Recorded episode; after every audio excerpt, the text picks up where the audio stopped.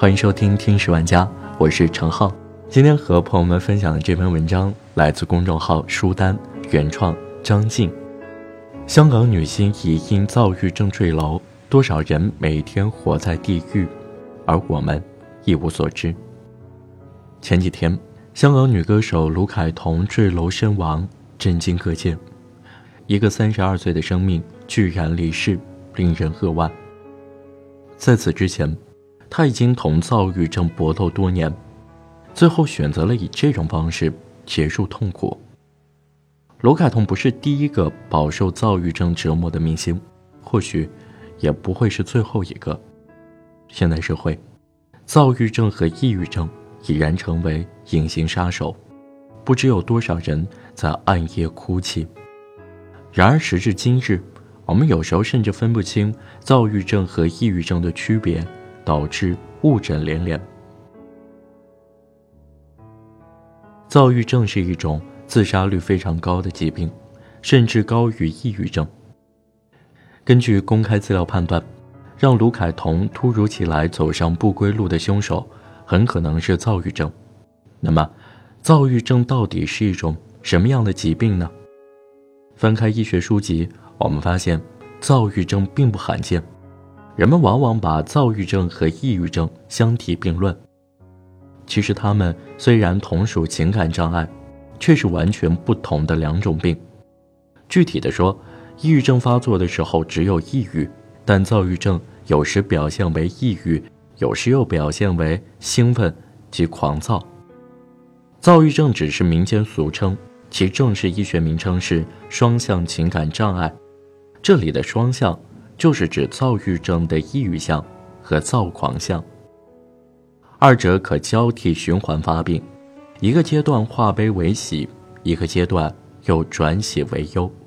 需要指出的是，当躁郁症患者处于躁狂象时，他除了愉快，不会觉得自己有问题，而只有从躁狂象转为抑郁象时，他才会感觉到变傻、变笨的痛苦。这个时候会承认自己有问题，有可能去医院就诊，但往往会被误诊为抑郁症或精神分裂症，而误诊往往是躁郁症最凶险的敌人。我自己的故事，可以生动地说明躁郁症的奇特性、微妙性和复杂性。大约是二零一一年下半年，我逐渐发现身体出现了问题，先是睡眠障碍。后来发展到每天即使服用安眠药，也只能睡上一两个小时，相伴随的是情感低落、工作能力下降，且每况愈下。等到二零一二年两会期间，情况愈发严重。当时我要做一个重要采访，按工作程序，先要设计一个采访提纲。过去这只是举手之劳，那时候却是千难万难。记得当时我看材料。硬着头皮看了半天，一个字也看不进去，或者说看到的都是字，就不能把这些字连贯成完整的意思。几天后，两会开始，我挣扎着编稿，到三月八号的那天，编辑一篇消息，改写记者的一个导语，都要花很长时间，几乎是一个字一个字的完成。这时，我不得不承认自己病了，不得不去看病。医生看了我的情况。完全符合抑郁症的症状，毫不犹豫地诊断为抑郁症，从此开启了长达七个月的治疗。但最初半年的时间里，治疗没有任何效果，情况越来越恶化。病愈后，我曾撰写《地狱归来》一文，如此记载了当时的惨状。那是一段痛苦的昨日，每时每刻，大脑都像灌了铅，或者像被一个无形的手攥住，昏昏沉沉。思维缓慢，说话磕巴，胸口火烧火燎的难受，不想做任何事情，或者做任何事情都很犹豫畏缩，不想说话，不敢接熟人的电话，不看短信，或看了短信也不回。当然，我不想见任何人。每天早晨一睁眼开始，就不知道这一天怎么度过，躺在床上，或呆坐着，或在房间里走来走去，就这样慢慢的耗着时间。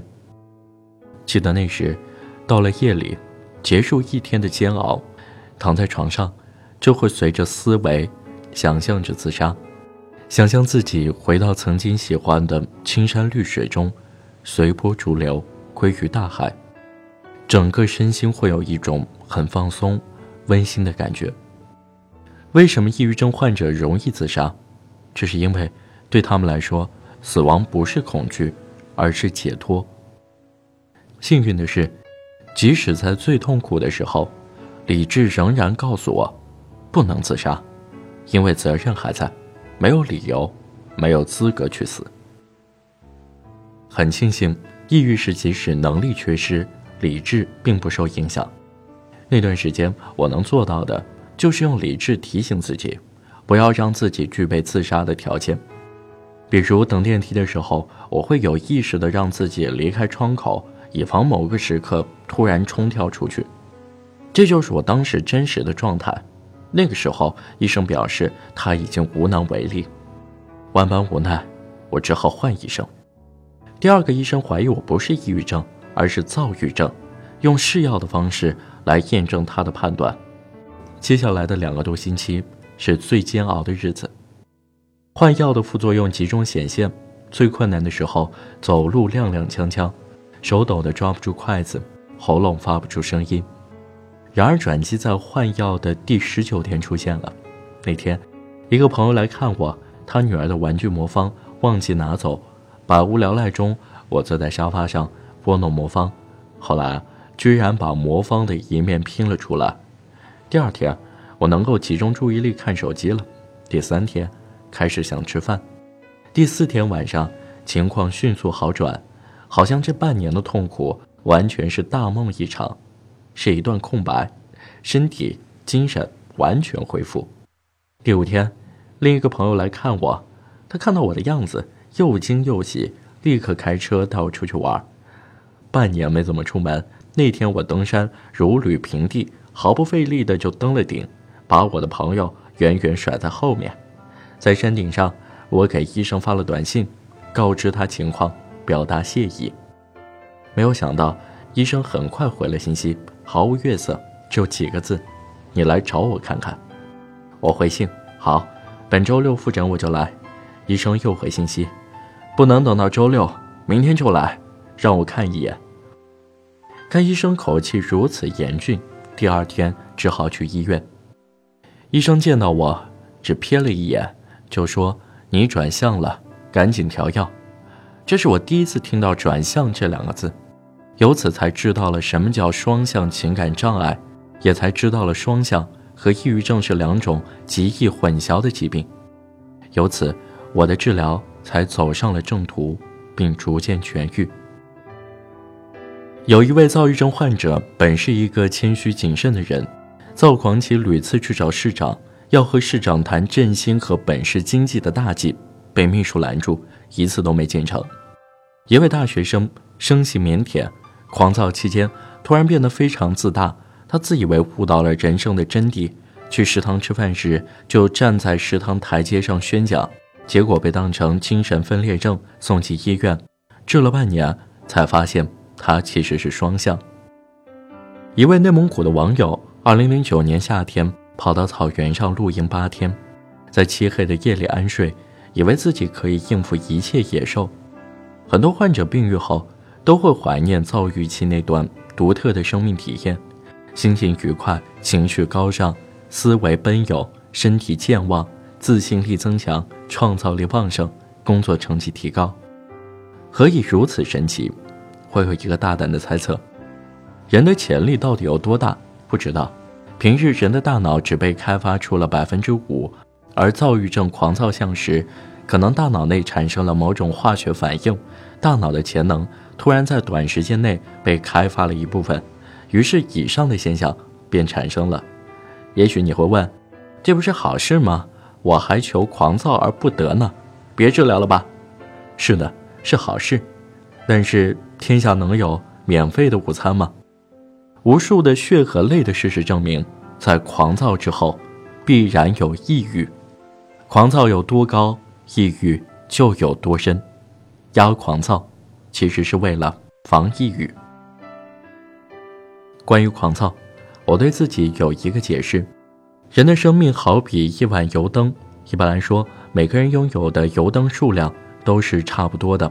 你的生命之灯能燃多长时间，决定于你的火苗有多旺。当你处于双向躁狂相时，你的生命火苗突然蹿高，照亮了你光辉的旅程。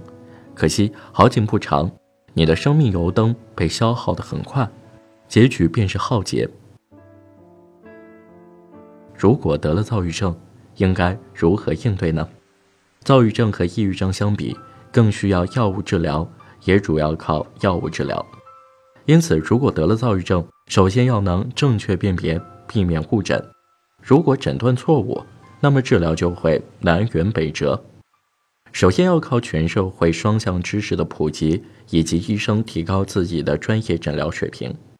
但对于患者本人来说，能做的。就是加强自我检测，细致记录自己的状态，这样才有可能在就诊时，对医生清楚地叙述自己的病情，配合医生正确诊疗。